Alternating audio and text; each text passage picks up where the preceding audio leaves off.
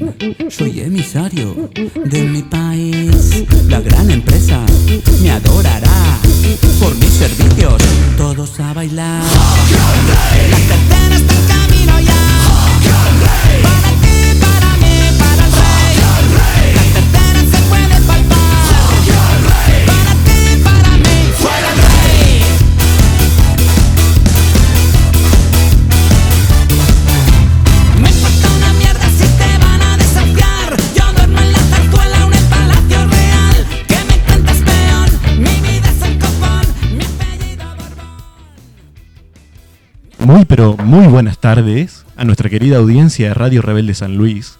Nos encontramos después de después de bastante tiempo. Por primera vez en este año 2022 estamos arrancando un nuevo programa de Sin Coronas, este espacio de Radio Rebelde en donde traemos a la discusión todos aquellos temas que tienen que ver con nuestra soberanía, que tienen que ver con esta lucha constante contra el coronavirus, que tienen que ver con las noticias más importantes del ámbito político, del ámbito social y del ámbito económico de este gran país que es la Argentina y esta gran ciudad que es San Luis. Son las 20 horas 2 minutos en toda la Argentina y estamos a punto de arrancar. Pero primero me voy a tomar el momento sentimental de poder decir de que estoy bastante feliz y emocionado de volver a estar en un nuevo año, en una nueva época, en un nuevo año también chino, en este año del tigre, de vuelta en este espacio que es Radio Rebelde San Luis, cooperativa de trabajo, y emocionado de poder estar de vuelta ante los micrófonos y también un poco frustrado porque el día de hoy me toca estar prácticamente solo en el estudio. Saludamos a Claudia San Martín, que está de vacaciones. Le mandamos un abrazo enorme porque a pesar de que no esté aquí físicamente, nos ha ayudado con la producción de este programa. Saludamos a Juan, que está teniendo algunas complicaciones de salud. Esperemos que le dé el hisopado negativo, pero le mandamos un abrazo enorme, quien es justamente uno de los grandes pilares de este programa. Y antes de arrancar, como siempre, les comento de que en la ciudad de San Luis, 28 grados centígrados, hay bastante humedad en el ambiente, casi 40%, y se espera que a medida que vaya avanzando la jornada, lleguen unos descensos de temperaturas, a llegar a un punto mínimo a las 12 de la noche con unos 20 grados, y también se está esperando que comience una tormenta eléctrica, de nuevo posibilidades de lluvia, si habías aprovechado por el calor del día de hoy a colgar la ropa, acordate, tenés que ir descolgarla, porque se va a volver a alargar la lluvia, y la humedad se va a quedar acá instalada hasta el domingo. Viernes lluvia, domingo lluvia. Así que, dicho esto, vamos a hacer como siempre, primero un pequeño espacio musical, vamos a preparar a todos nuestros, nuestros invitados para el día de hoy, porque hoy tenemos una jornada de repaso, una jornada de balance, por la que fue la movilización del primero de febrero, la primera gran movilización de este año 2022 y por algo tan noble como exigir que la justicia sea más justa. Así que escuchamos un poco de música y ya comenzamos con todo en Sin Coronas.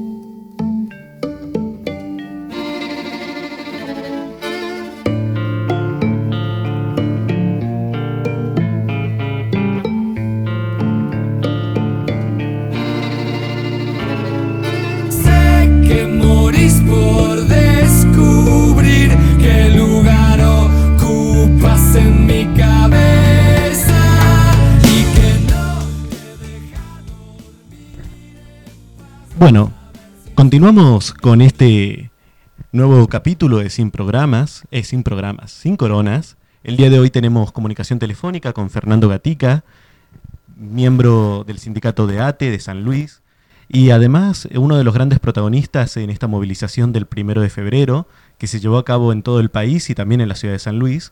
Y justamente te queríamos invitar el día de hoy para poder hablar un poco de esta movilización. Muy buenas tardes, Fernando. ¿Qué tal? ¿Cómo te va? Muy buenas tardes. La primera pregunta... eh, sí, te escuchamos, te escuchamos. Ah, perfecto, bien. Lo primero que te quería preguntar es, vos particularmente y también por supuesto desde ATE, eh, ¿cómo vieron la movilización? ¿Cuál es el balance que le dan a la convocatoria de movilización del primero de febrero?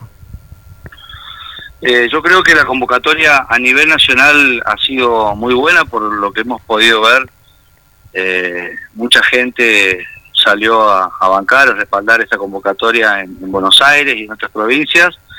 Y acá en San Luis creo que también fue, fue importante, teniendo en cuenta, bueno, eh, la fecha, ¿no? Que es una fecha muy particular, que bueno, nos costaba por ahí, eh, porque los compañeros, compañeras están de vacaciones y bueno, eh, era una fecha bastante complicada para movilizar, pero creo que se vio un gran número de, compañeros y compañeras que acompañaron y que bueno, eh, para nosotros esto es muy importante porque entendemos que esta cuestión que venimos eh, desde hace mucho tiempo, los diferentes sectores diciendo de que se tiene que llevar adelante, que es una, una profunda reforma en, en lo que es la justicia eh, en Argentina, eh, ya toma como eh, un, un- un estado de, de- de importancia eh, para varios sectores que no es solamente los espacios políticos, sino también las organizaciones del pueblo, ¿no? los, gremiales, organizaciones sociales, eh, y que también, bueno, buscamos que, esa,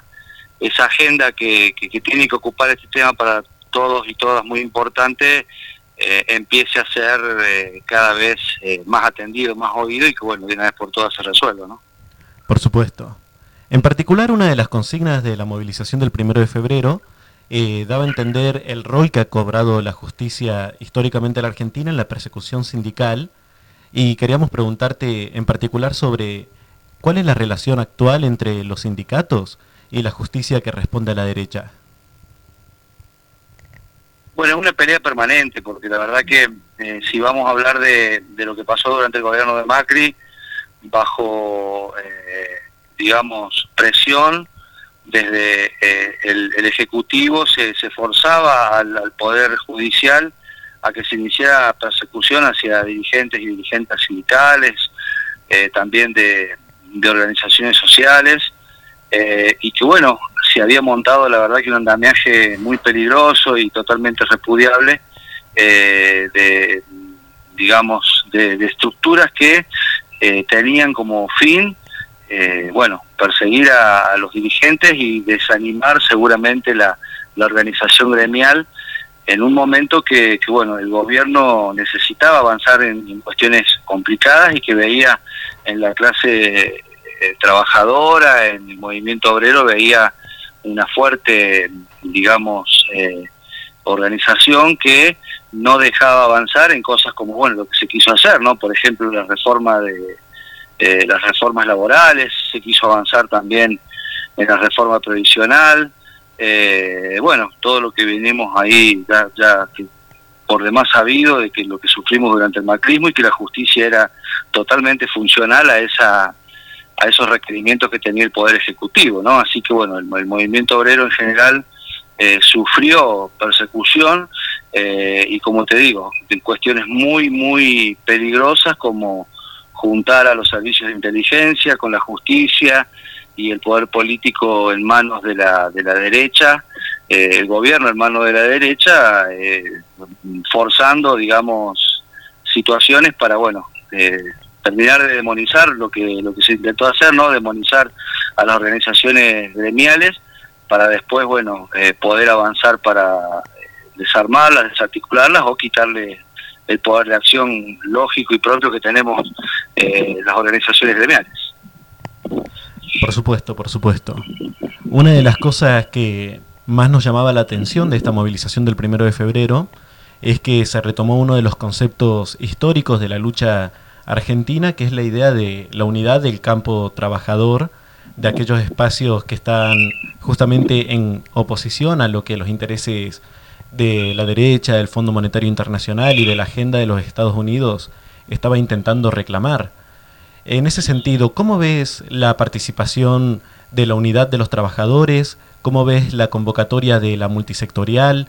¿Y cómo ves las perspectivas que tiene este 2022 de conformar una nueva unidad de los trabajadores? Sí, creo que todo eso se, está reconfigurando, ¿no? Porque, bueno, al hablar de, de unidad de los trabajadores y trabajadoras, tenemos que hablar también que eh, consideramos nosotros trabajadores y trabajadoras a los compañeros y compañeras que están en organizaciones sociales. No, no podemos eh, pensar en un, en un concepto de unidad si de la clase trabajadora sin contar con los compañeros que están en este momento en, en organizaciones sociales, ¿no? Eh, creo que eso es, es fundamental porque, bueno, siempre decimos que los asalariados tenemos esa, esa digamos, eh, ventaja o, bueno ese esa eh, digamos ese beneficio no de poder vivir de nuestro salario pero entendemos que hay muchos compañeros y compañeras que también quieren vivir de su salario y que bueno eh, no no al no haber digamos trabajo genuino o a no generarse trabajo genuino los planes sociales han venido a, cubrir esa, esa, esa faltante, pero todos juntos tenemos que luchar por trabajo genuino, ¿no? Para que cada vez haya más trabajo eh, para nuestros compañeros y compañeras, que los planes sociales sean una cuestión de, urgencia solamente para sacar, eh, digamos, de, las primeras necesidades a los compañeros y compañeras que no tienen trabajo, pero el, digamos, la meta que de todos y todas, organizaciones sociales y sindicatos, tienen que ser luchar por eso, ¿no? Porque haya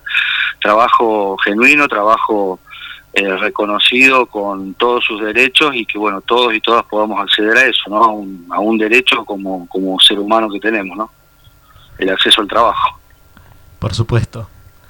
También en la marcha y movilización del primero de febrero se hizo constante mención a dos de los temas más importantes de la agenda cultural de la Argentina en los últimos años, que es el tema del lawfare y el tema de los presos por luchar. En particular, ¿Hasta qué punto, y sé que está de la mano con lo que yo te había preguntado sobre la persecución sindical, pero hasta qué punto la persecución es la estrategia que está llevando a cabo esta justicia para detener a la unidad y al campo popular? Sí, eh, por eso lo, que decía que eh, un poco antes de, cómo eh, han articulado, digamos, el poder político en manos de la derecha o los que adhieren a, modelos eh, políticos de derecha o neoliberales, junto con la justicia, eh, los servicios de inteligencia, eh, en contra de y persiguiendo a bueno a dirigentes y directamente eh, en muchos casos como es el caso de, Milagros que bueno que, que sigue presa y, que realmente todos reclamamos que, es algo que se tiene que, realizar y que inmediatamente tiene que ser liberada porque hay una persecución en todo sentido con, el tema de Milagros Salas no solamente por, por ser una, una compañera que ha organizado socialmente a sus compañeros en, en Jujuy, sino que también por su condición de mujer y su condición de, de descender de pueblos originarios. Entonces, eh, es, es, eh, es, por ese lado que eh, creo que nosotros tenemos la, obligación, los que tenemos responsabilidad dirigencial, de que desarticular todo este tipo de cuestiones, pelear para que se digamos que haya una una reforma profunda en la justicia y que tenga que ver con eh, y que atienda cuestiones no que tienen que ver con lo social, con, con la agenda del feminismo eh, y que bueno todas las cuestiones que se llevan adelante hoy, las peleas que se llevan adelante y que eh, están digamos digamos poniendo en agenda los que estamos en la calle, los que seguimos eh, peleando para que esta justicia que hoy no le sirve a nadie le sirva al pueblo argentino y no a los eh, a los grandes grupos concentrados o a, los gobiernos de derecha ¿no? por supuesto de hecho hubo mucha mención justamente a esta idea de una reforma que sea una reforma judicial que tenga una perspectiva transfeminista que tenga una perspectiva mucho más adecuada y consecuente con nuestros pueblos originarios y también se hacía referencia a una mayor participación popular dentro de la justicia, que son las grandes necesidades que hoy en día encontramos de cara a poder armar un sistema de justicia que sea más democrático. Tal cual, yo creo que el documento que, se pudo eh, construir en, consenso con todos los que participamos de, eh, de la reunión previa a la organización y después de la marcha, creo que el documento no dejaba fuera nada de lo que eh, hoy estamos eh, reclamando en la calle o que venimos reclamando en la calle, ¿no? O sea, eh, ha sido lo suficientemente amplio como para que, bueno, se tome nota de que no solamente la, reforma judicial es el cambio de los integrantes de la Corte, sino cómo se debe dar ese cambio y cuál es la perspectiva que deben tener las políticas que lleva adelante de ahora en más la justicia en Argentina a través de la Corte Suprema de Justicia, ¿no? Por supuesto. Nos amanecimos con una noticia en repercusión de la marcha en Buenos Aires de un, uno de los legisladores del espacio macrista, que es Juan Pablo Arenaza, que estigmatizaba la lucha del, bueno, justamente del pueblo organizado y autoconvocado, y nos, nos daba una declaración que decía, mamita, ¿qué caripelas en la marcha? Mínimo te quedas sin cel.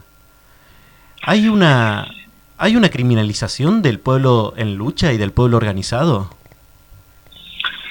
Tal cual, lo hicieron, eh, lo hicieron cuando fueron gobierno eh, y lo siguen haciendo. Lamentablemente, y digo lamentablemente porque realmente cuesta entender muchas veces que todavía cuenten con el aval de un número de votantes que les permite a este, a este espacio eh, realmente, digamos, que todos los que entendemos que la cuestión no tiene nada que ver con lo que ellos proclaman, ¿no? De, estigmatizar eh, primero a la, clase trabajadora, a los que menos tienen y los que nos animamos a salir a la calle, ¿no?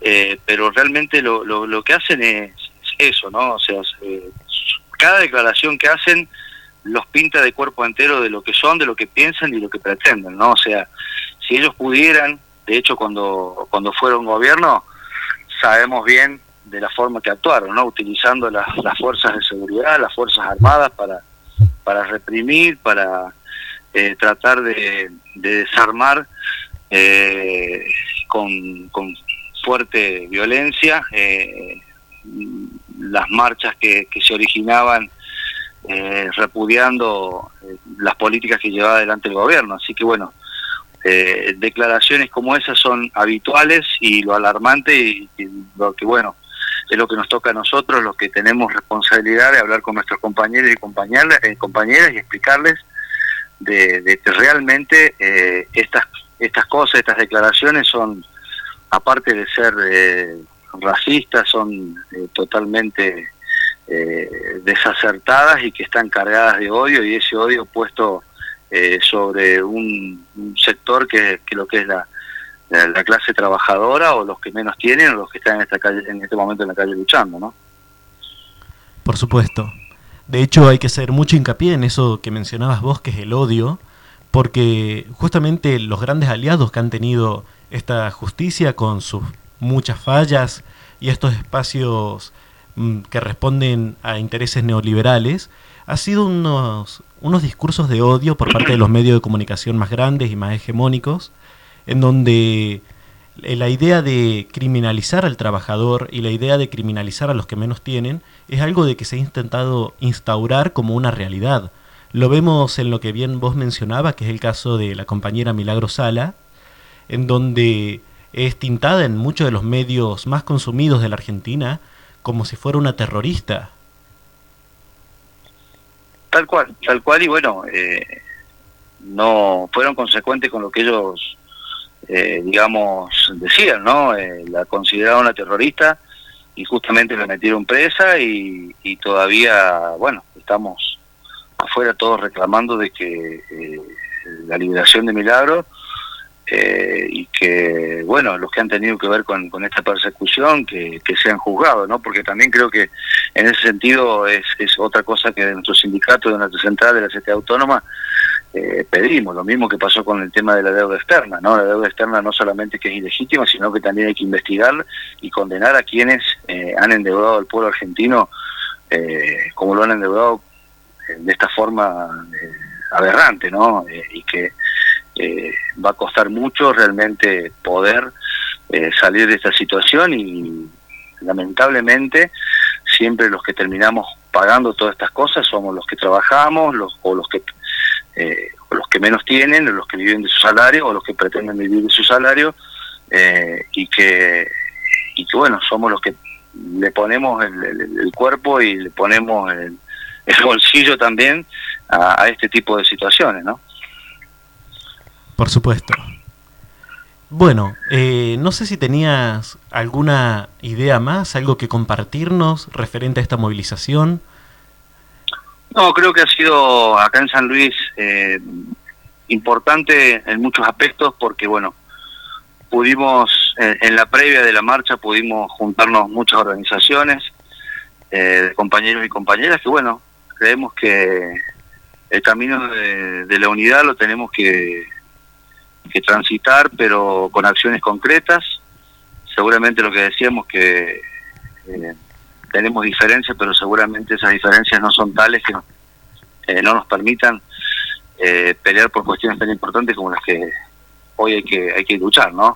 Esto de la Corte Suprema de, Justicia es, eh, creo que es una muestra muy grande de que, bueno, los que estamos dispuestos a, a unirnos, no solamente vamos a luchar por, por trabajo, por mejores condiciones laborales, en el caso de los sindicatos, sino que también pensar que tenemos que ser grandes actores en, en lo que tiene que ver con, con, la, con la política ¿no? a nivel nacional eh, y que bueno, eh, apoyar las, las ideas eh, o las iniciativas que se tengan en este sentido de los sectores que, que hoy conformamos un frente y que bueno, somos en este caso gobierno, y digo somos porque la verdad que si pudimos vencer al macrismo eh, en las elecciones del 2019 fue porque todas las organizaciones eh, sociales, sindicatos eh, y partidos políticos nos unimos entendiendo de que no podían renovar el, mandato otro gobierno, el mismo gobierno neoliberal, pero con otro mandato, porque realmente iba a ser terrible. Eh, y qué hubiera sido todos nosotros y todas nosotros si realmente teníamos eh, esta pandemia que nos, azotó tan fuerte con un gobierno neoliberal, ¿no? Realmente las, las eh, consecuencias, bueno, las podemos ver un poco con, con algún país vecino que, que tiene, ¿no? Que soporta, que todavía y que sufren las políticas neoliberales y que, bueno, eh, en la pandemia se han visto infinitamente más perjudicados que, que los que no, no tienen gobiernos en ese sentido. Por supuesto. Eh, justamente, dado que referencias la pandemia, una cosa que también es muy lindo, ahí nosotros desde Radio Rebelde celebramos, es poder volver a movilizarnos a, a pesar de justamente que la pandemia no ha terminado, respetando los protocolos y aún así recuperando las calles que durante en algún momento parecía de que el enemigo, que aquellos espacios que respondían a intereses neoliberales, nos las había quitado. Y es bueno volver a encontrarnos en la calle con la misma fuerza que antes. Tal cual, por eso eh, las iniciativas que, surjan, yo creo que eh, hay que apoyarlas eh, siempre y cuando estemos convencidos y de acuerdo de que por lo que estamos luchando es son cuestiones tan importantes como esta esta marcha esto, esta iniciativa que nos llevó a marchar el, el 1F así que eh, eso eso es muy importante. Nosotros no, no podemos abandonar las calles porque sabemos que eh, las grandes conquistas de la clase trabajadora del pueblo general se dado en, la calle eh, y bueno al entender digamos los adeptos ¿no? a, gobiernos de corte neoliberal de que eso es así, intentaron, yo creo que fallidamente, eh, apropiarse de, lo que es de nosotros, ¿no? de los que entendemos que, la calle es del, pueblo trabajador, del pueblo que lucha por sus derechos y que la calle no puede ser nunca utilizada para bancar a, a gobiernos neoliberales, ¿no? antivacuna, anticuarentena, como lo demostraron. Totalmente. Bueno, Fernando, en nombre de primero de nuestra audiencia y del equipo de Radio Rebelde, te agradezco que te hayas tomado el tiempo de pasarte por acá y te mandamos un saludo muy grande y nos volveremos a encontrar seguramente en alguna lucha. Por supuesto, yo agradecido por el espacio tan generoso que siempre nos brindan para que, bueno, podamos dar nuestra mirada. Eh, en, temas tan importantes como, como los que nos han convocado ahora. Un abrazo fuerte a todos los compañeros y compañeras. Un abrazo muy grande. Teníamos comunicación telefónica con Fernando Gatica, eh, referente sindical de ATE. Teníamos un, uno de los balances más importantes, que es justamente la idea de no entregarle a la justicia y a los intereses que defienden la potestad para que puedan atropellar al pueblo trabajador. Ahora, mientras preparamos nuestra siguiente entrevista, vamos a hacer una pequeña pausa musical y vamos a continuar con este nuevo programa, el primero del año de Sin Coronas. Mientras te comento, son las 20 horas 35 minutos en la ciudad de San Luis y vamos a una pequeña pausa musical de la mano del cuarteto de Nos.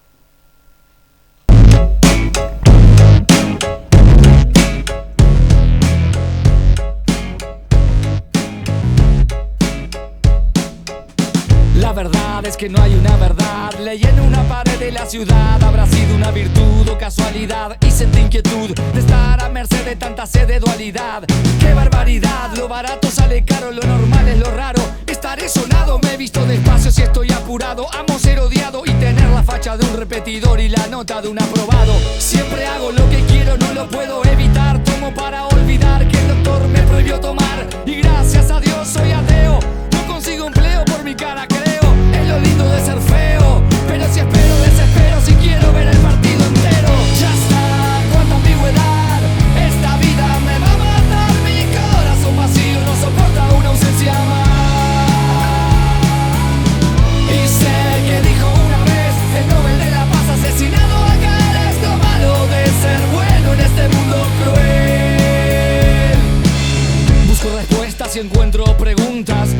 Nadie contesta porque cuesta separarse de una mala junta.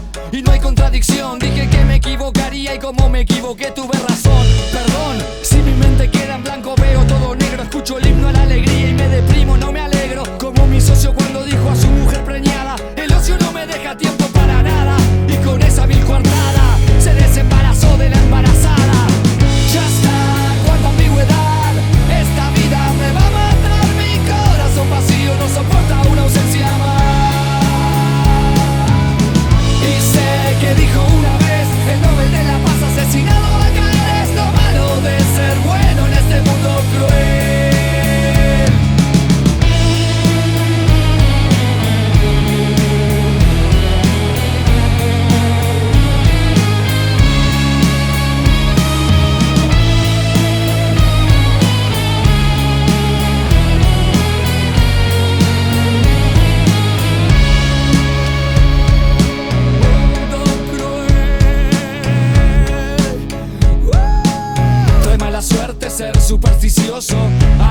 un círculo y se vuelve un círculo vicioso. Soy cauteloso y juro seguro que todo es dudoso. ¿Cuántas veces dije no, queriendo decir sí? ¿Cuántas veces presentí el principio del fin? ¿Cuántas veces dije sí, queriendo decir no? Es así, como te digo una cosa, te digo la otra. ¡Qué horror! Hasta mis debilidades son más fuertes que yo. Ya está, cuánta ambigüedad. Esta vida me va a matar, mi corazón vacío no soporta una ausencia más. Y sé que dijo una vez el Nobel de la Paz asesinado acá es lo malo de ser bueno en este mundo cruel.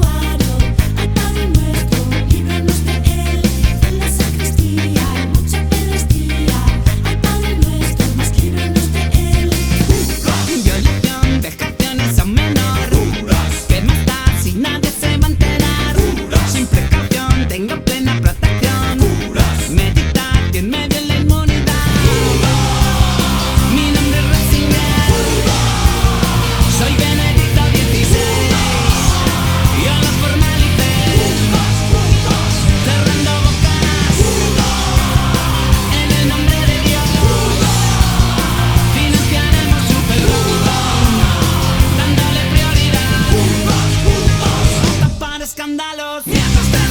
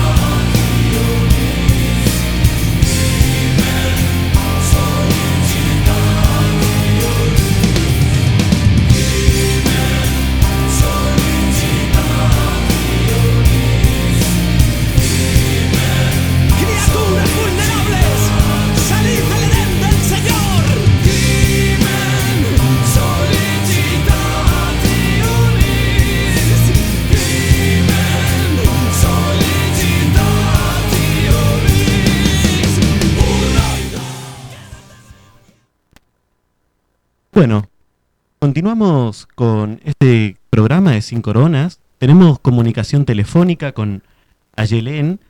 Ayelén es miembro de la, fe- miembra de la Federación Juvenil Comunista de Buenos Aires. ¿Qué tal? Muy buenas tardes, Ayelén. ¿Cómo José? ¿Todo bien? Acá andamos con un poquito de calor en Buenos Aires. Mira, acá en San Luis estamos esperando una tormenta, están bajando las temperaturas, pero tengo entendido que Buenos Aires ha tenido unas ráfagas de calor y encima con los cortes de luz que han sido bastante complicadas, ¿no? Está fatal, como sabés acá, digamos, los- las tarifas siguen aumentando, pero en lo que se trata de inversión para que el servicio sea bueno, para que acompañe el crecimiento demográfico de la ciudad, de eso el macrismo no, no se ocupa, la verdad, y bueno, así es que sufrimos los cortes de luz en invierno y en verano. Así que sí, en eso estamos. Bueno, desde acá les deseamos mucha suerte, muchos éxitos y ojalá de que se ponga las pilas el gobierno, haga lo que tenga que hacer y garantice eh, todo lo que tiene que ver con, con la seguridad mínima a la hora de, de poder sobrellevar las olas de calor. Totalmente, totalmente. Esperemos que así sea. Bueno, te llamábamos desde Radio Rebelde San Luis para poder conversar sobre lo que fue la convocatoria y la movilización del primero de febrero y particularmente cómo se vivió en el seno de la Federación Juvenil Comunista y también de la ciudad de Buenos Aires. Bueno, eh, la verdad que la convocatoria, eh, lo que resultó ser la convocatoria del 1F eh, fue un evento multitudinario, eh, realmente muy interesante, eh, porque bueno, digamos, aparte de, de haber una cantidad aproximada de unos 35.000, 40.000 personas asistiendo a la plaza, eh, convocados no solamente por las organizaciones, el movimiento social, sindical, los partidos políticos, sino por sus propias vivencias eh, con respecto a un poder judicial que cada día está más alejado de la justicia, eh, un poder judicial que por supuesto, digamos, se generó, se creó eh, bajo, digamos, a, a- disposición al servicio de, los intereses de los eh, grandes propietarios de tierra, bueno, obviamente la matriz económica de la Argentina, exportadora de soja, de granos en general, y la justicia esta, digamos, se creó en vistas a garantizar eh, la máxima extracción de recursos, por eso es que vemos que eh, artículos como el 14 bis, que se trata de, de los derechos humanos, quedan relegados eh, a lo que es el derecho a la propiedad, el derecho a la tierra, eh, como, como derecho fundamental que rige sobre nuestro país. Entonces es así que, que nosotros desde, desde la sede, pero también desde nuestros eh, movimientos sindicales, obviamente la CONAT, el Movimiento Territorial de Liberación, el Movimiento Universitario de Izquierda, eh, hace rato que venimos dando el debate sobre qué tipo de poder judicial necesitamos. Eh, y bueno, finalmente concluimos en esta marcha, que en realidad me, me- me corrijo, no sería una conclusión sino un lanzamiento, porque así lo vemos todos y todas. Eh, que bueno, fue un momento muy interesante, eh, se construyó, como sabrán eh, algunos de, de los oyentes del otro lado de la radio, eh, un documento unificado, eh, un documento que es consensuado por más de 150 organizaciones y diría que mucho más, pero bueno, para ser eh, humilde digamos que lo armamos 150 organizaciones, un documento que llama a una reforma judicial feminista, que denuncia los atropellos de este poder judicial, que lejos de ser, de ser la justicia eh, que necesitamos, actúa, como decía antes, como garante de la explotación, eh, y bueno, digamos, en la marcha la verdad que fue muy interesante para mí por lo menos ver la cantidad eh, de sectores que se autoconvocaron.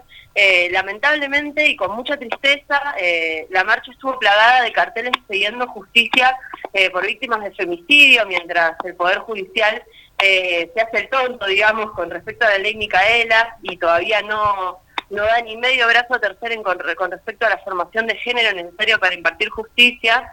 Eh, y bueno, digamos, fue, fue muy variada la cantidad de mensajes que se vieron, pero sobre todo, bueno, eh, en el país, digamos, entero recorrieron tres consignas centrales, que es de la renuncia a los cuatro magistrados, a los cuatro cortesanos, le decimos nosotros, eh, del Poder Judicial, eh, la democratización urgente del Poder Judicial eh, y eh, el final lawfare. Eh, esas tres fueron las consignas que, que, que, bueno, fueron las centrales, digamos, en esta convocatoria y justamente por la profundidad y lo interesante de esas consignas es que por eso decimos que este fue un inicio, porque la verdad es que si realmente queremos desde el pueblo, desde las organizaciones sociales, etcétera, eh, construir una nueva, un nuevo poder judicial, tal vez construir una nueva constitución, ¿por qué no, la verdad? Eh, bueno, digamos, sabemos que estas discusiones no son, no se hacen, no se resuelven de la noche a la mañana, eh, pero bueno, eh, por lo menos me parece que algunos de los detalles eh, más importantes fue primero eh, la movilización popular al Poder Judicial, a la sede de tribunales, eh, digamos, cuando la justicia, no solamente con sus palabras difíciles, sino con su forma así de, de, llamar a la gente, de imponerse sobre la gente, etcétera, eh, muchas veces es algo muy alejado del pueblo, pero esta vez el pueblo decidió discutir esto eh, y por eso celebramos mucho eh, haber podido recoger ese, esa demanda popular y haberla sintetizado en esta concentración. Eh, una concentración federal, eh, realmente también incluso multicultural te diré porque bueno se, se acercaron personas de todo de todas partes eh, y al principio de la jornada cosa que no salió más o menos en ningún lado pero nosotros estuvimos desde las 10 de la mañana y, y hubo digamos un, un poco de radio abierta manifestaciones culturales etcétera. Entonces bueno realmente creemos que es el inicio de, un debate estratégico para nuestro país eh, y estratégico para toda la región no cuando hablamos de la OFER hablamos de un manejo de la justicia, un manejo de las instituciones muy vinculado a los medios de comunicación, por supuesto, eh, y maniatados a los poderes económicos concentrados. Entonces realmente es estratégico eh, para pensar un proyecto soberano, acabar con esta Corte Suprema, eh, que como decía en alguna otra entrevista, ¿no? Eh, saber, habrán sabido estos cuatro magistrados que... que Macri, que la Bullrich y que todo el gabinete macrista estaba enviando armas a Bolivia cuando iniciaba el golpe, la verdad que me gustaría que la Corte respondiera a algunos de esos interrogantes que, que nos hacemos porque el nivel eh, de, manejo de la impunidad que existe en nuestro país es enorme eh, y Milagros Salas sigue presa hace seis años eh, y tenemos, a, por ejemplo, a Ricardo Jaime eh, preso también en, en Ezeiza con, con prisión preventiva hace seis años también, cosas que son demenciales y que no guardan ningún tipo de vinculación con eh, los derechos básicos, eh, menos con los derechos, eh, el derecho a presunción de la, de la inocencia, menos con una investigación clara, con un juicio justo. Eh, bueno, entonces, digamos, eh, si, si Milagros Salas y Ricardo Jaime y tantos otros compañeros y compañeras, incluso algunos que son bastante anónimos, si Facundo Molares sigue a disposición de una justicia que, que, que digamos, se, se, se anticipa a los pedidos de Colombia para ya meterlo preso. Vos te das cuenta que eso es impresionante. Eh, creo que no sé, no sé si habrá pasado esto en alguna vez en la historia de la humanidad, eh, pero bueno, lo que vivimos acá en Argentina ya tiene que ponerse un fin eh, y a eso es a lo que llamamos, a lo que nos estamos eh, llamando. Así que bueno, contarles también que mañana vamos a hacer una reunión de balance eh, nacional de lo que fue esta convocatoria para ver justamente cómo seguimos. Así que bueno, las expectativas son enormes. Eh, el primer paso fue grandioso eh, y es triste la verdad tener que estar pidiendo estas cuestiones porque se supone que, la institucionalidad tiene que, ir bueno avanzando conforme avanza la sociedad, pero bueno, lamentablemente hay sectores que son completamente retardatarios eh, y que ni siquiera una reforma los va a lograr salvar. Tenemos que eh, cambiarlo de, de- de plano, digamos, desde la estructura más básica hasta la más alta, eh, porque si no, digamos, ¿hasta dónde vamos a llegar? Eh, ahora, bueno, está pasando toda esta cuestión de eh, con respecto a los narcos, a la droga, esto, esta intoxicación masiva con un veneno tremendo que está matando gente, eh, y, y en vez de empezar a, a revolver realmente eh, dónde está el inicio del conflicto, no, se dedican justamente a la mano dura, a la represión en los barrios. Ese es el tipo de justicia y esa es la visión que tiene este Estado sobre nosotros, como si fuéramos eh, criminales constantemente y en realidad sabemos muy bien quiénes manejan los grandes negocios del, del, del delito en Argentina eh, y sabemos bien que en Campo de Mayo el problema no es solamente Puerta 8, por ejemplo, sino justamente que en Campo de Mayo hubo un genocidio eh, y en esos lugares donde donde torturaron, donde secuestraron eh, y andás a ver qué cosas más le hicieron a nuestro camarada Nerito Avellaneda, siguen pisando los milicos. Entonces, bueno, por eso y un montón de otras cuestiones, el 2 por 1 etcétera, es que la reforma o una nueva justicia, en realidad, para decirlo con todas las letras, es urgente, es estratégico, es necesario y, y cada vez nos damos más cuenta, ¿no? La verdad es que por suerte estamos abriendo un poco los ojos eh, y, y estamos viendo algo que antes no veíamos y que tal vez no nos tocaba de cerca, pero, pero nos pasaba por el costado. Así que bueno, eh, un poco eso lo que creo yo humildemente que, que fue esta marcha eh, y las expectativas están altísimas. sobre todo porque, bueno, habrán visto movilizaciones en Salta, en Rosario, en Esquel, eh, en Fisque Menuco, en todas partes del país, eh, realmente masivas, eh, y bueno, tenemos mucha esperanza con respecto a, a qué podamos llegar a lograr eh, si seguimos trabajando bien, ¿no? Es un desafío para las organizaciones también este. Por supuesto. De hecho, acá en San Luis, una de las principales consignas era la de la unidad. Eh, Claro. Una de las cosas que tiene históricamente la derecha es que la derecha no se pelea entre ellos, están siempre en el mismo bloque, tirando hacia el mismo lado, y nosotros quienes estamos en el campo popular, muchas veces guiados por las diferencias que tenemos a profundidad, nos ha costado saber unirnos y organizarnos y ver estas instancias de triunfo en la calle como es el primero de febrero, eh, es una de las cosas que más nos alientan a seguir construyendo la unidad del pueblo trabajador, porque son muy diferentes los espacios que se autoconvocaron y que se sumaron a esta movilización, como bien señalabas. Sí, fíjate que participaron las tres eh, grandes centrales de trabajadores de Argentina, ¿no? La CGT, la CTA Autónoma y la CTA de los Trabajadores. Eh, no hay muchas marchas en las que se dé este tipo de encuentro eh, y, bueno, digamos, eso es eh, algo muy importante, algo que costó mucho trabajo, no vamos a decir que no, eh, porque estaríamos faltando a la verdad, eh, cuesta mucho trabajo, eh, pero se entiende que, que, bueno, que esta marcha sale justamente del seno de, la, de la sociedad eh, y que por eso debemos a sobreponernos a algunas intenciones de hegemonizar, personalizar, etcétera, que ocurren, que ya sabemos que ocurren, que van a seguir ocurriendo, pero bueno, en esta oportunidad necesitamos que realmente eh, la unidad se vea y la unidad es del pueblo, como vos decís. Y la derecha sí, la derecha sabe mucho más unirse, incluso sabe eh, cómo meter eh, jugadores eh, en Boca y en River, diríamos, porque ahora estamos justamente en la antesala de lo que va a ser una nueva deuda externa enorme para pagar la deuda ilegítima, ilegalmente contraída y totalmente fugada por Macri y, y bueno, digamos, eso, este tipo de programas no estaba dentro del programa de esta alianza electoral eh, y bueno, vemos cómo, cómo los intereses y, y, el poder de la derecha traspasa incluso esos, esos espacios y ahora nos están metiendo eh, agenda de ellos, eh, una agenda estratégica, una agenda que tiene que ver con lo que hablaba Fidel Castro justamente sobre soberanía o dependencia, patria o colonia, que es eh, que continúa siendo eh, la, el, conflicto, digamos, a resolver en, eh, en, Argentina y en la América Latina, ¿no?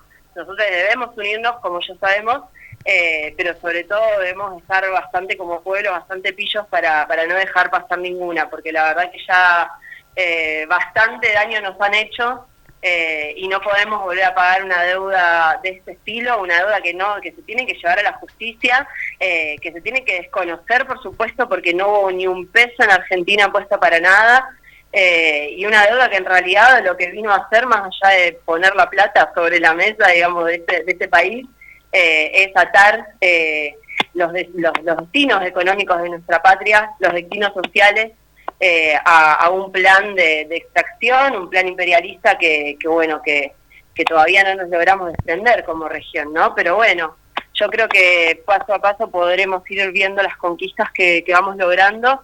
Eh, ahora tenemos en este año dos momentos claves justamente para la unidad del campo popular, eh, que son la elección en Brasil, en donde puede ser que Lula vuelva a ser presidente, y la elección en Colombia eh, Colombia, así como Chile, dos paradigmas del neoliberalismo, que bueno, en Chile ahora con Boric, digamos, se dio un poco vuelta la tortilla, vamos a ver hasta dónde, ¿no?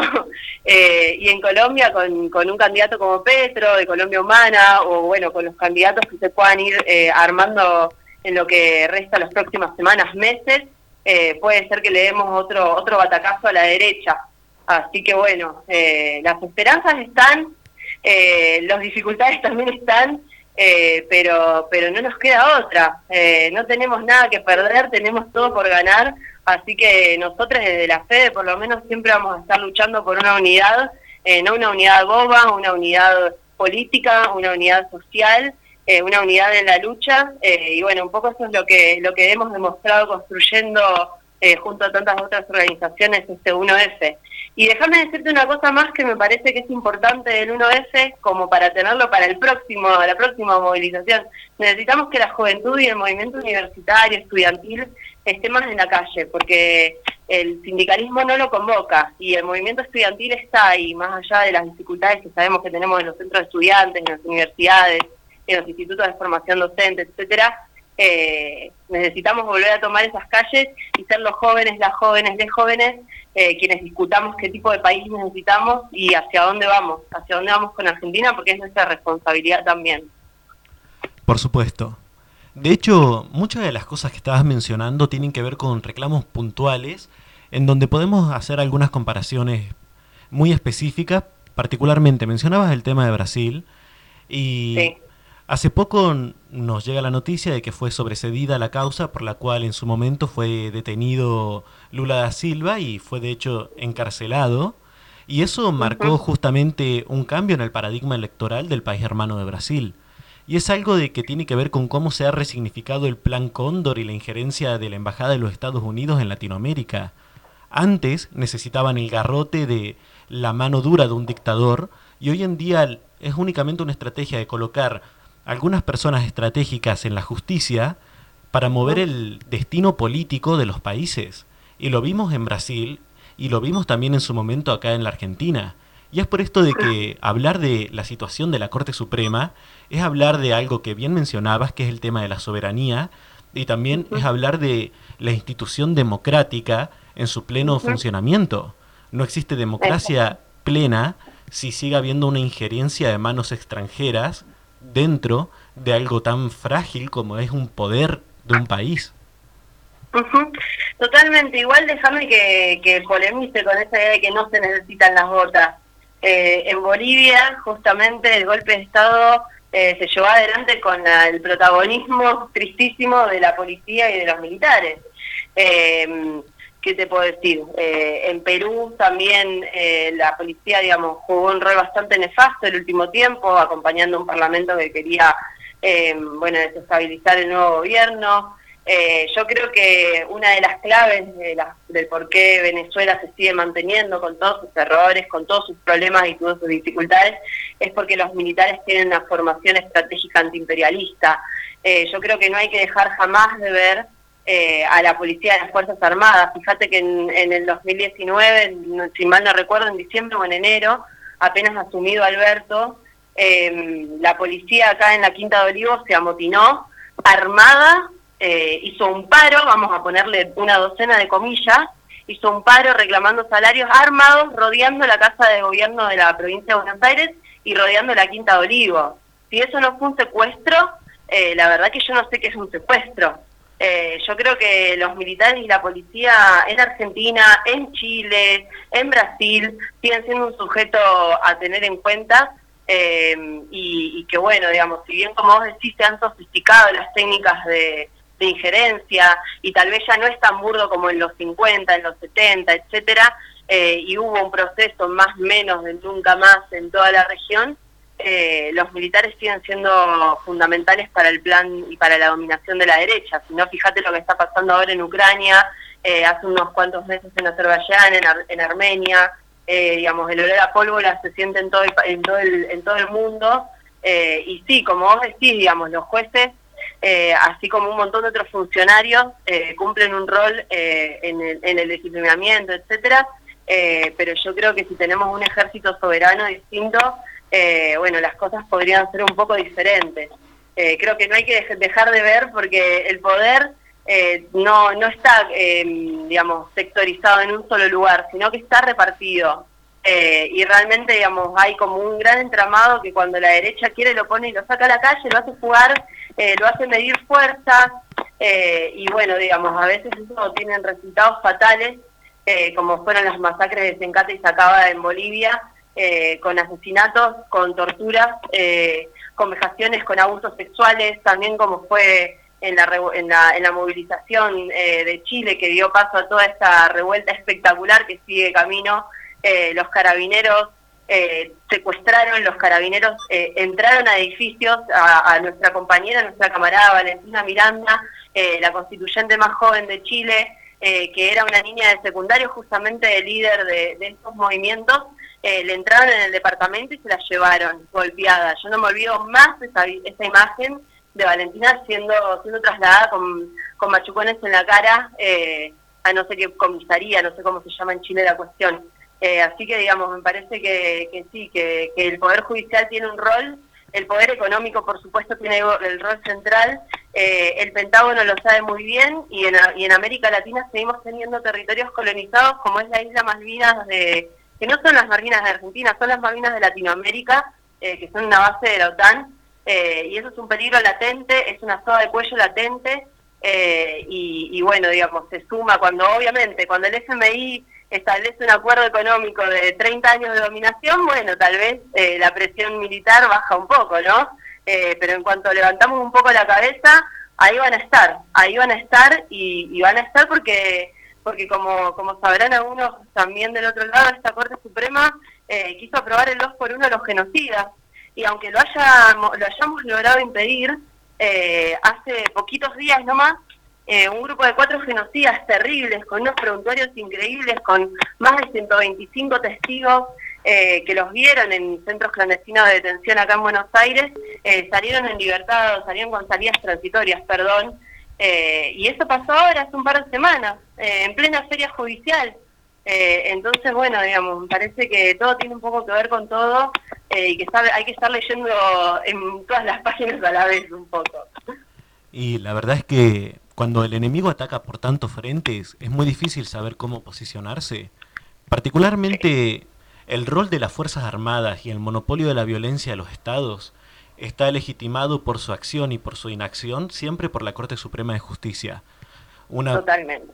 y eso es fundamental. Hablar de cosas tan pequeñas en la escala, en la gran escala de las cosas, como puede ser las irregularidades que se cometieron durante las pandemias en algunas fuerzas armadas, hasta cuestiones más graves como las desapariciones forzadas que hubo durante la pandemia acá en la Argentina, o los casos de gatillo fácil, es también hablar sobre el rol de la Corte Suprema.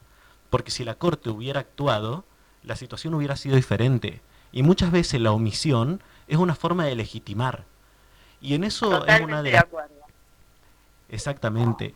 Acá en San Luis esa fue una de las grandes discusiones de base eh, que se formó en la multisectorial sobre cómo está el rol activo de la Corte Suprema, legitimando, por ejemplo, la deuda con el Fondo Monetario Internacional, pero también el rol pasivo de cada vez que no se pronuncia en las muchas cosas que se debería haber pronunciado.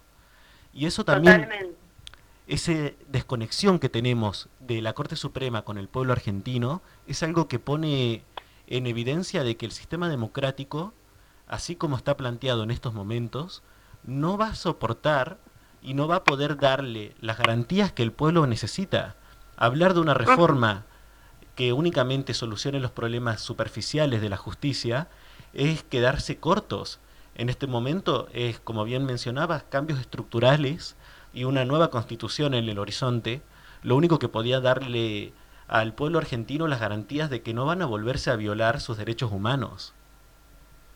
Totalmente de acuerdo con vos, totalmente. Fíjate que cuando eh, fue la pandemia desde la Liga Argentina por los Derechos Humanos, salimos con una campaña diciendo que en pandemia los derechos constitucionales están vigentes, porque parecía que la calle había estado, digamos, era un estado de sitio de facto, eh, y más allá de, de las precauciones lógicas que debíamos tomar, sobre todo al principio con tanto desconocimiento y con tanto miedo, eh, la policía era dueña del territorio y así es como vivimos una cantidad enorme de atropellos que terminaron en el asesinato eh, impune, impune de muchísima gente, eh, jóvenes sobre todo, jóvenes trabajadores eh, y jóvenes estigmatizados, eh, porque bueno, digamos, así es como en distintos barrios la policía actúa de, diferente manera acá en Buenos Aires, en Córdoba, en Rosario, en todo el país. Así que sí, como vos decís, digamos, necesitamos debatir a fondo eh, y necesitamos también, en la Argentina se debe un debate a fondo de qué tipo de país necesitamos ser, cuál necesitamos que te- sea nuestra matriz produ- productiva. Eh, ahora hace poco tiempo con, eh, con el asunto de, las, las bases de extracción de petróleo, eh, en la costa atlántica se, se removieron muchísimos elementos, eh, pero una cosa que no mucha gente dice es que la principal fuente de divisas de Argentina, la fuente de dólares, el comercio exterior, lo manejan los ojeros. y los ojeros si quieren un dólar a 700 pesos van a presionar, van a dejar de vender soja, van a parar en las kilobolsas esas terribles que son un elemento de, de tortura y de presión económica, lamentablemente, eh, y, y lo- hasta que el dólar está a 700 pesos.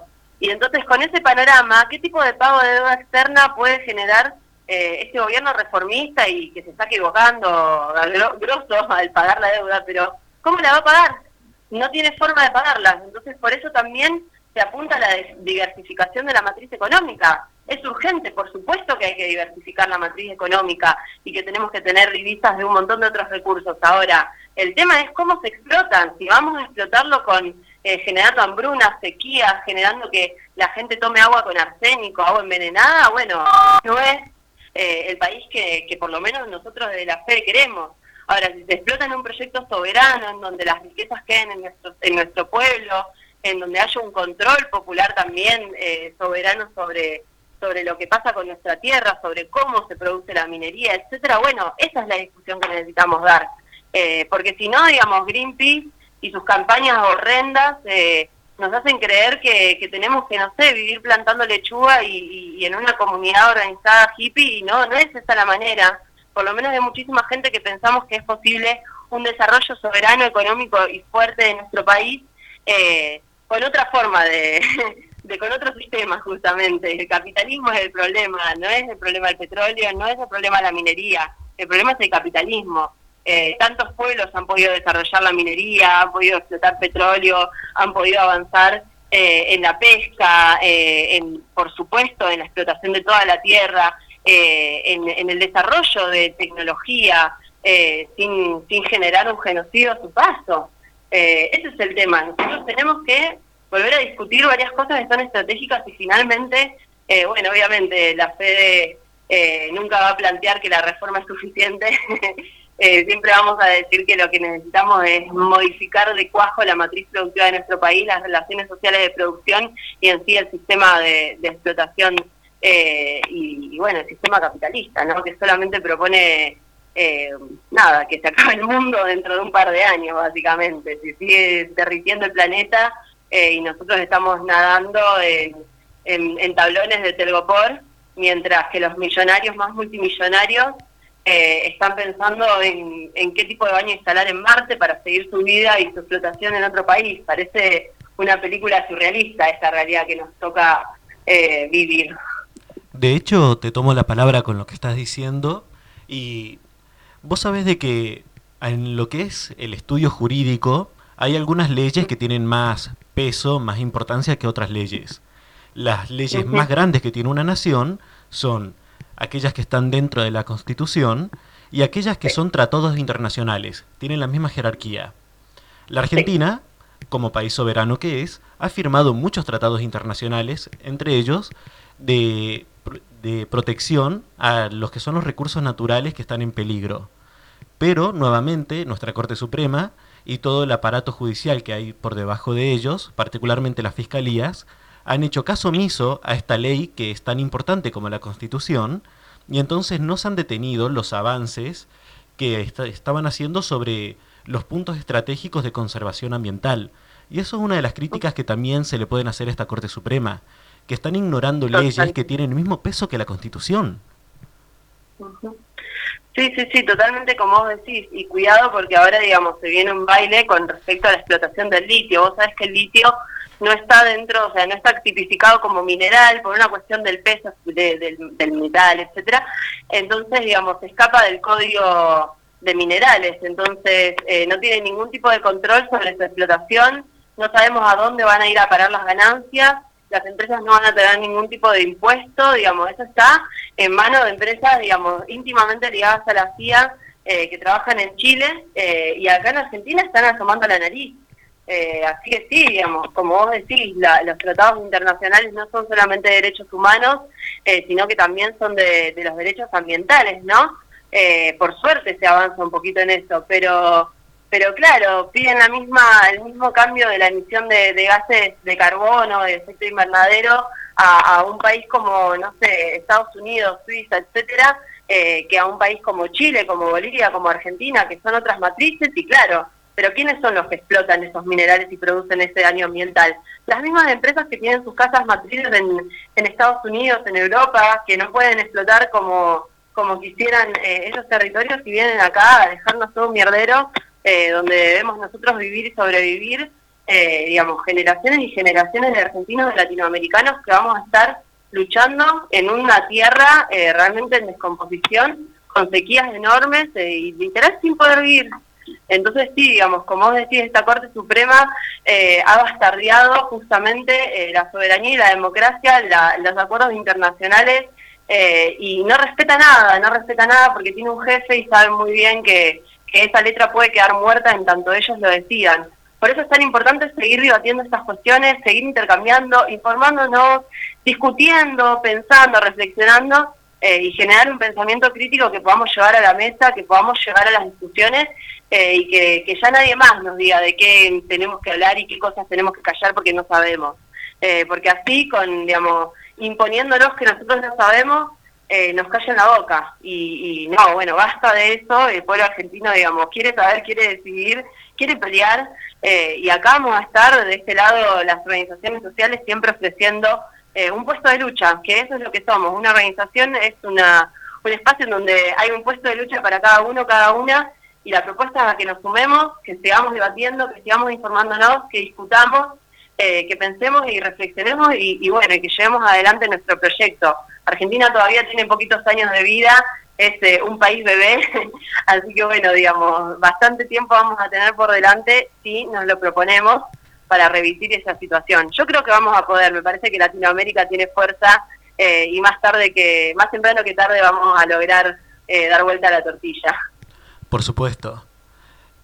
Me gustaría poder conversar con vos sobre un tema bastante puntual. Te había adelantado más temprano a algo que nos llamaba mucho la atención desde San Luis. Es una publicación de un legislador macrista que su nombre es Juan Pablo Arenaza, que con respecto a la marcha del primero de febrero tuiteaba, mamita, qué caripelas en la marcha, mínimo te quedás sin cel. Sí. Discursos- La verdad es que primero más baje, una bajeza, la verdad, decir ese tipo de cosas, andar, andar calificando y viendo quién es buen ciudadano y quién es no eh, por las caritas, eh, es terrible porque nosotros sabemos muy bien que ni todos los teléfonos celulares de la Argentina se equiparan con la con el préstamo del, del FMI fugado por esta misma gente que se jacta de ser rubia de ojos claros, no sé qué le pasa, digamos, no sé en qué mundo vive. Eh, la verdad que es terrible, eh, es muy triste que, una persona que teóricamente es representante y, es quien escribe nuestras leyes, quienes está velando por los derechos del pueblo, tenga ese tipo de apreciaciones, pero lamentablemente no, no, no dejan lugar a la sorpresa, no dejan lugar a la sorpresa porque son así, eh, porque ya hemos visto cómo son los fascistas, eh, y nosotros lo que tenemos que ver en ese tipo de provocaciones es una provocación, la verdad, de muy bajo precio, eh, y que ellos piensan eso, realmente lo piensan de nosotros. Eh, cuando Macri, Bullrich, etcétera, decían, se creían que podían comprarse un celular bueno. Eh, y bueno, ellos piensan eso. Eh, ese es el problema, que piensan que nosotros somos la mugre, el enemigo. Eh, y bueno, nosotros estamos muy claros que eh, un celular, un no celular, digamos, eso no, no mide nuestro, nuestro valor. Esta gente piensa que, que las personas tenemos precio, y no, las personas no tenemos precio, las personas tenemos valor. Eh, y mucho más, y de un estilo que, que ellos ni siquiera pueden ver, eh, porque ellos se compran la felicidad, ellos se compran las relaciones sociales, eh, incluso se compran hasta, hasta a, las, a sus compañeras, a, a las mujeres.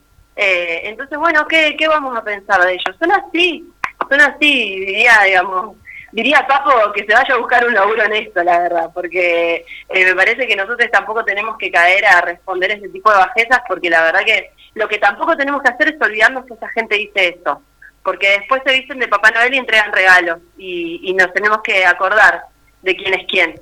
Eh, pero bueno, eh, a eso vamos, ¿no? Un pueblo movilizado, un pueblo que lee, un pueblo que escucha, un pueblo que discute, es un pueblo que no se deja pisar. Así que bueno, espero que este, este señor no tenga ningún tipo de reelección eh, y solamente reciba un escrache popular eh, que bueno, que lo aleje de la política, que lo aleje de cualquier tipo de espacio de representación y de hacer hacia la sociedad y, y no sé, que se vuelva a su cueva, la verdad, porque ese tipo de gente eh, no merece ni, ni dos minutos de nuestra atención, pero son muy peligrosos.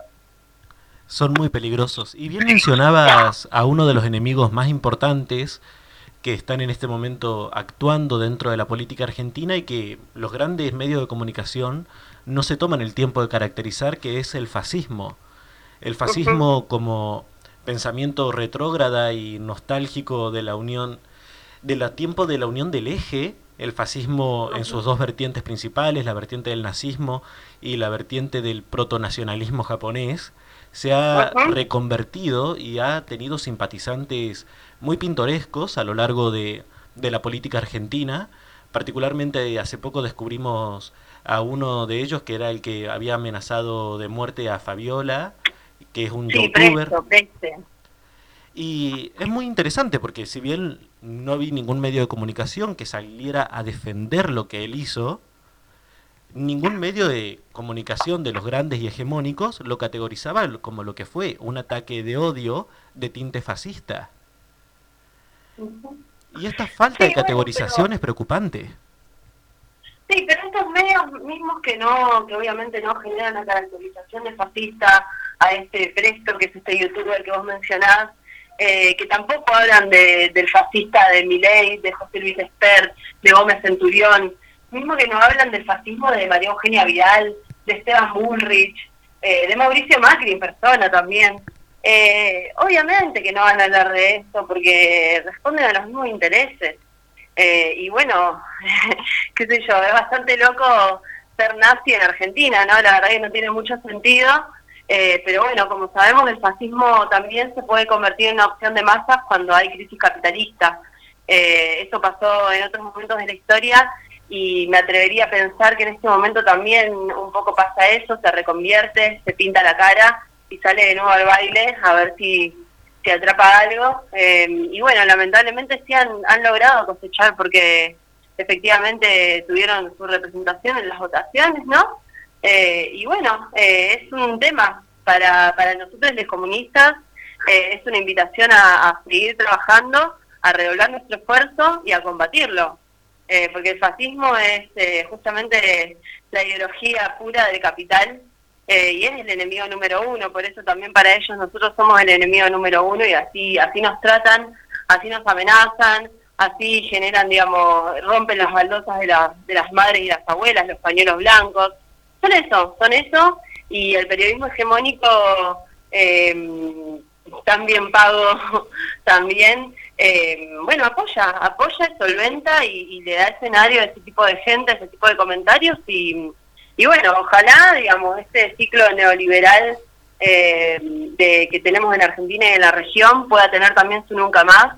Eh, ojalá pronto podamos estar sepultando este tipo de comunicación eh, terrible, tan dañina, eh, que puso, digamos, o sea, que sigue poniendo eh, titulares de yo soy Vicentín, cuando Vicentín estafa, hasta el banco mismo de la Argentina, que, sigue poniendo titulares de, de Anisman lo mató Cristina, más o menos, pero no se atreven a hablar del asesinato, que realmente fue un asesinato eh, por el lawfare eh, de, de Timerman, de Héctor Timerman, del ex canciller.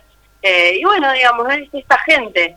Eh, la verdad que, que sí, es terrible y también lo que pasa en las redes, ¿no? Porque podemos hablar de la tele, de la radio, de los medios grandes, pero lo que pasa en las redes, con esto de que todos tenemos derecho a opinar lo que se nos venga en gana, eh, bueno, digamos, eh, no, no es así, no funciona de esa manera y uno no puede, eh, digamos, decirle cualquier cosa a las madres de Plaza de Mayo, no puede decir cualquier cosa sobre los 30.000, eso no se puede. Pero, pero bueno, es el pueblo el que tiene que poner ese, ese freno, eh, es la sociedad lo que tiene que decir, bueno, basta, yo a vos no te escucho más, eh, apagar la tele, callarle la boca a la Viviana Canosa eh, y a tantos otros que andaron diciendo tantas barbaridades y fueron también corresponsables de, de desinformar y de tantos de tantas muertes en nuestro país, eh, niñitas que, que sus padres les daban la bandina pensando que de esa manera le iban a sacar el COVID, se terminaban muriendo con el estómago totalmente quemado y todavía no vimos ningún juicio, ninguna causa de esa gente. Entonces, bueno, fíjate que con qué impunidad andan hablando, si, si cometen ese tipo de crímenes, eh, ¿cómo después este hombre no va a decir que, en esa plaza hermosa, llena de colores, llena de banderas, con bombos, con olor chori, por supuesto, eh, no te iban a robar la- el celular? Yo no creo que hayan robado ningún celular, ninguna billetera, ninguna cosa, te digo. ¿eh? Fue una marcha espectacular eh, y a la derecha le da mucha envidia. Si se fijan, hoy en Buenos Aires hubo una marcha en defensa de la Corte Suprema y si fueron 200 personas, estoy exagerando, ¿eh? Eh, y bueno, ahí está, ahí tienen, digamos. Vamos a tener que seguir luchando para definitivamente torcerles el brazo porque no jugamos con las mismas cartas, no tenemos las mismas herramientas. Entonces nuestro trabajo es mucho más artesanal, eh, mucho más concienzudo, pero pero bueno, a, es a eso, a la tarea estamos llamados. Sabés que todavía no he visto la foto de la movilización en defensa, pero me acuerdo de un momento que hubo el año pasado en donde hubo una movilización en defensa, no, hace tres años, perdón, en la época en que se iba Mauricio Macri en defensa de la República. Eh, Sí. Así es como se categorizó, era una marcha de la derecha. Y nuestro querido amigo, el medio Infobae, había subido una foto que era de una celebración de una vez que Argentina había llegado a la final del Mundial. Porque claro, los colores celestes y blancos se ve que le confundieron y daban la impresión de que eran tanta gente copando el obelisco cuando en los otros medios de comunicación se veía que no eran, como bien vos decías, más de 200, 300 personas. Así que Sí, vamos a tener que estar atentos a ver si se vuelven a equivocar, pobrecita la gente de Infobae, estas confusiones y se equivocan de vuelta de marcha. Totalmente, totalmente. Sí, no, la- es que no les importa, piensan que, que nadie se da cuenta de que nos mienten en la cara. Eh, pero sí, como vos decís, cuando no tienen el resultado que esperan, eh, lo modifican. Eh, no, no, las medios de comunicación masivos no te muestran la realidad, te construyen, te tejen, te, hay una censura, hay un trabajo verbal de cómo dicen, de cómo presentan las noticias que construyen una realidad eh, favorable a los intereses de los mismos de siempre. Entonces, digamos, tampoco podemos seguir siendo tan ilusos de prender la tele y pensar que estamos viendo por la ventana. Eh, no, digamos, no es así. Hay que salir a la calle, hay que militar, hay que trabajar, eh, hay que ver las realidades de otra gente porque no tenemos todos y todas las mismas realidades. Eh, y bueno, de esta manera un poco vamos a entender la complejidad de este hermoso país, esta hermosa sociedad multinacional, multicultural, eh, que tenemos en, el territorio que, que hace solo 200 años se llama Argentina, ¿no? En eso retomo lo que estás diciendo y si logramos la nueva constitución, qué hermoso sería que Argentina sea un estado plurinacional como el pueblo hermano de Bolivia. Qué hermoso Y sería. eso, eso es lo mínimo, eso es lo mínimo, José, porque eh, si Chile está sancionando una nueva constitución que es plurinacional, si Bolivia avanzó en esos pasos, si en Ecuador se avanzó en esos pasos, bueno, Argentina tiene que ser el cuarto país de la región, por supuesto que tiene que serlo. Eh, vamos a ver si lo logramos, ¿no? Eh, pero, pero más que justo sería con todos los pueblos precolombinos que fueron víctimas del genocidio fundacional de este país, ¿no? Con el pueblo tehuelche, los mapuche, los aymara, tantas, tantas, los requenes. O sea, hay, hay un montón de, de pueblos, de naciones, de, de, de identidades que han sido masacradas. Y realmente lo mínimo que podríamos hacer, lo mínimo, es eh, respetarlas a nivel constitucional. Aunque igual eh, no sé, a que no sé si a todos les importa. Eh, yo no sé si a todos los mapuche les interesa ser contenidos en este estado. Eh, eso es otra discusión, ¿no? Pero, pero sí, por lo menos, digamos, a grosso modo diría que es fundamental y que deberíamos ser el cuarto país que en de ser declarado eh, plurinacional, definitivamente, y discutir con estos actores, porque tampoco podemos decirnos plurinacional si no escuchamos las voces de ellos. Eso es muy importante. Eh, para una nueva constitución tenemos que transitar distintos caminos, no los mismos caminos autoritarios y de autorrepresentación y, de vanguardia que, que se transitaron en otros momentos. Nosotros no queremos que venga eh, nadie a escribirnos la constitución, la tenemos que hacer nosotros y nosotras de puño y letra, Mm, tal vez mirando como se está haciendo en Chile, distinto, pero pero bueno, digamos, por ese lado, con, con democracia realmente participativa y real.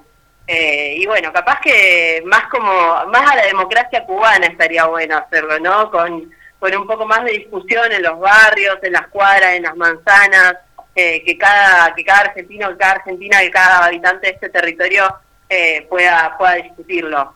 Pero bueno, estaría bueno la verdad empezar a discutir una nueva constitución, ¿eh? Estaría bueno empezar a hacerlo. De paso, dado que mencionas al pueblo hermano de Cuba, eh, se está trabajando todavía la consigna de solidaridad con Cuba en el sentido de basta de este bloqueo criminal Eh, de hecho, me han llegado muchas de las réplicas de esta consigna que se está trabajando en este mismo momento, porque se cumplen nuevos aniversarios y el bloqueo continúa en el pueblo hermano de Cuba. Y este bloqueo es otra de las formas que tiene el imperialismo de poder interferir en la democracia de los otros pueblos. A nosotros nos lo hacen por medio de la justicia y al pueblo hermano de Cuba por medio del bloqueo. Sí, exactamente. El bloqueo hoy cumple 60 años. Imagínate, y Cuba consiguió más de cinco candidatos vacunales eh, en plena pandemia con el bloqueo sin poder ni siquiera tener la suficiente cantidad de jeringas y agujas para aplicar la vacuna realizada con tecnología, con médicos cubanos y cubanas. Eh, digamos, no tenían la, la posibilidad de aplicarlas en ningún momento por el bloqueo. Ese es el bloqueo y eso es lo que quiere Estados Unidos para nuestros pueblos. Pero sí, eh, hoy estamos en un aniversario eh, bastante triste, eh, porque la verdad es que nos hubiera gustado estar sepultando hoy el bloqueo con Cuba, pero bueno, la correlación de fuerza eh, es algo que, que, que sigue en movimiento, eh, y si bien, digamos, Cuba resiste y resiste con la solidaridad latinoamericana, eh, lamentablemente todavía no le dimos el brazo a torcer. Pero sí, imagínate lo que sería Cuba hoy si no tuviera ese bloqueo. Imagínate lo que sería Venezuela hoy si no tuviera ese bloqueo. Eh, muchos, digamos, a veces nos olvidamos de lo que ocurre cuando, cuando Estados Unidos decide poner sanciones económicas eh, tan grandes eh, a, a las exportaciones, a la importación, al, al, al tránsito de, de mercaderías, de barcos, etcétera. Pero Venezuela aportó millones de pesos al fondo COVAX que, que era para tener eh, su también su partida de vacunas, digamos, bueno, sabemos lo que es el Fondo COVAX, que fue a nivel internacional, eh, como para que haya un acceso más o menos equitativo a la vacunación a nivel internacional, y este fondo decidió embargar esa plata que Venezuela puso.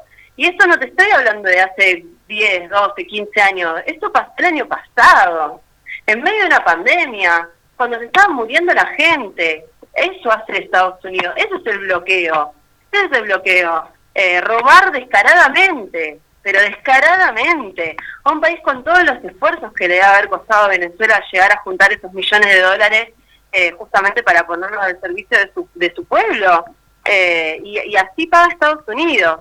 Eh, Venezuela tiene también en el Banco de Inglaterra eh, directamente lingotes de oro de su reserva secuestrados por Inglaterra. Obviamente Inglaterra, la OTAN, Estados Unidos, es el imperialismo, el, el núcleo del capitalismo.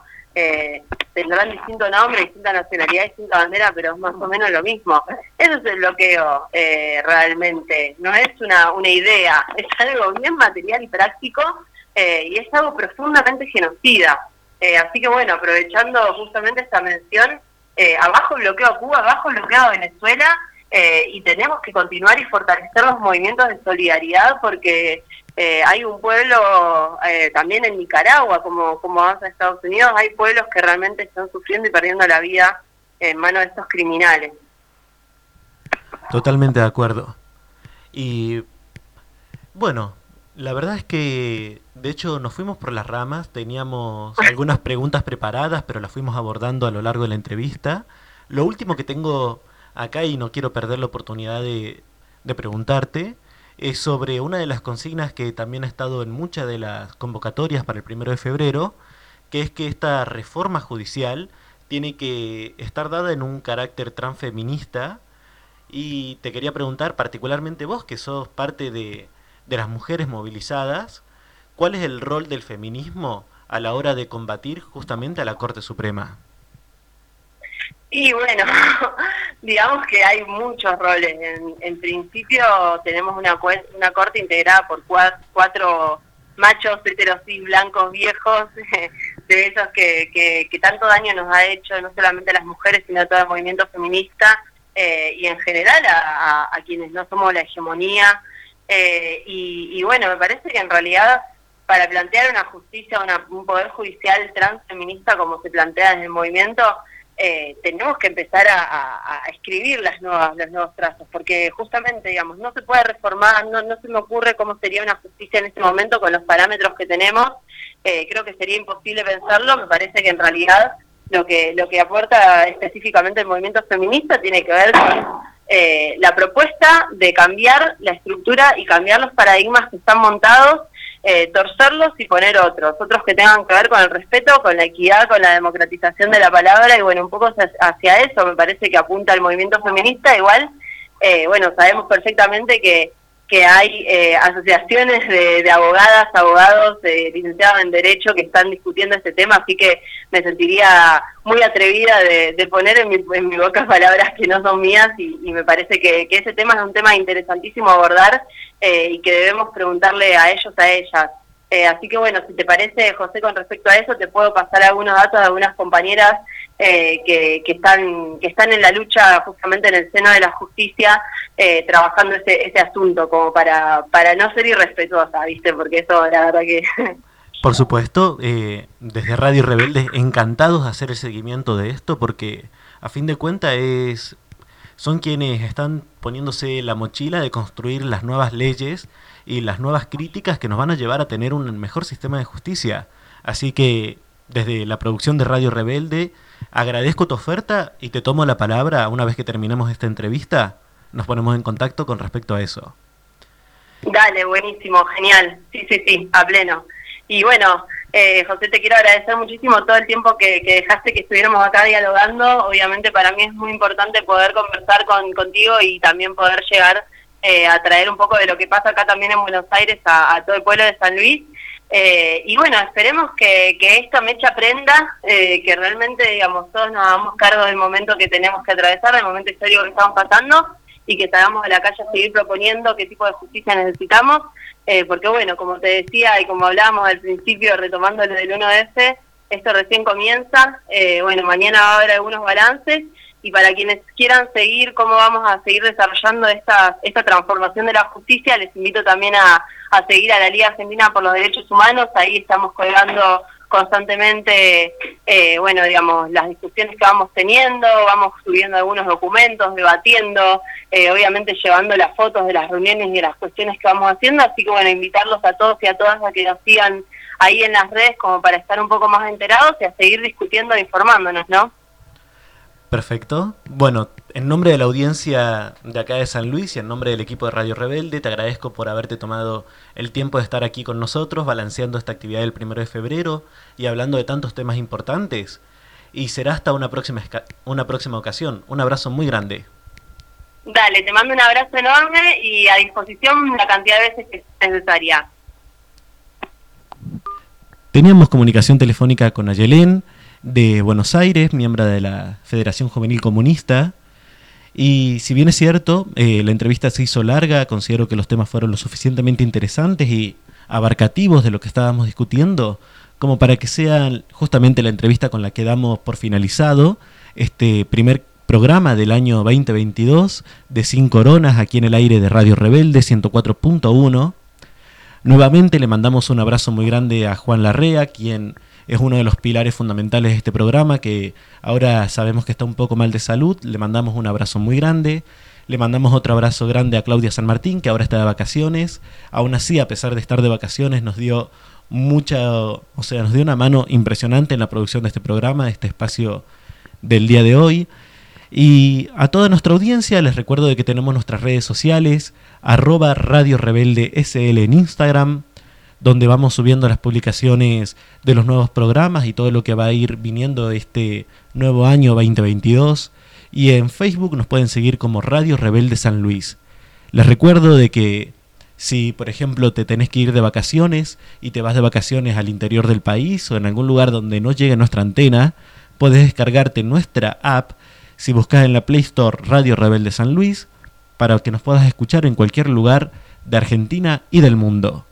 Mi nombre es José Gris, arroba lunático gris en Instagram. Les agradezco por haber estado en este programa de 5 coronas. Les dejo que disfruten esta preciosa noche y los dejo ya con la programación de nuestra radio hermana, El Destape, a la que estamos orgullosamente retransmitiendo porque es la radio de mayor crecimiento en todo el país y tienen uno de los mejores periodistas, que es el señor Roberto Navarro, en su cartera de profesionales. Así de que nos despedimos, será hasta el próximo jueves y volveremos con cinco coronas. Un abrazo muy grande a toda nuestra querida audiencia.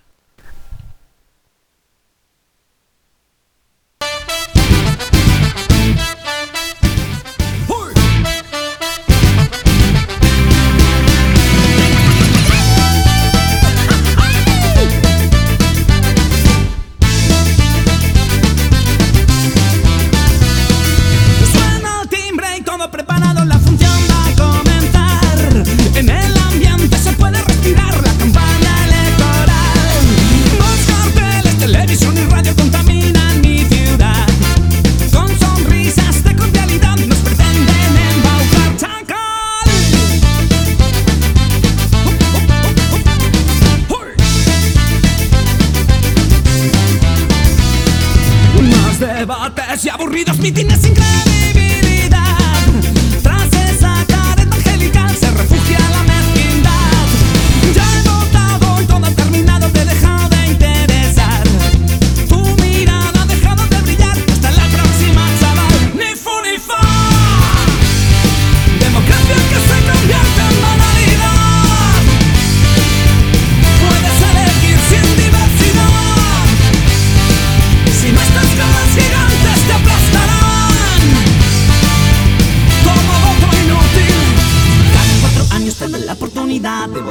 negro, no puede soltar a más. Sumiso como un pavo, esperando la Navidad estoy. Aguardando el mío.